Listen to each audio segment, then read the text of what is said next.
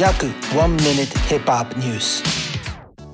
以前より離婚が噂されていたカニエ・ウェストとキム・カーダシアンがどうやら離婚成立直前に迫ってるようだ。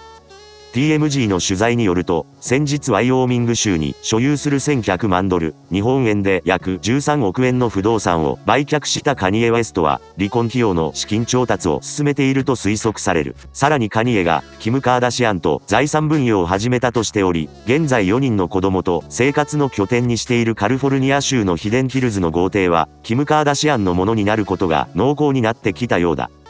この豪邸の建築とデザインはカニエ・ウェストがキュレーションしたもので、有名建築家アクセル・ベルブールと監督に抜擢し、約7年間をかけて完成させた超大作である。法廷の書類によると、この物件の推定価格は6000万ドル、日本円で約70億円と査定されている。現在この家に住んでいる4人の子供の親権がどのようになるかは明らかになっていないが、つい最近購入したばかりの安藤忠雄建築のこれまた豪邸に、カニエが一人で住む可能性が濃厚になってきた。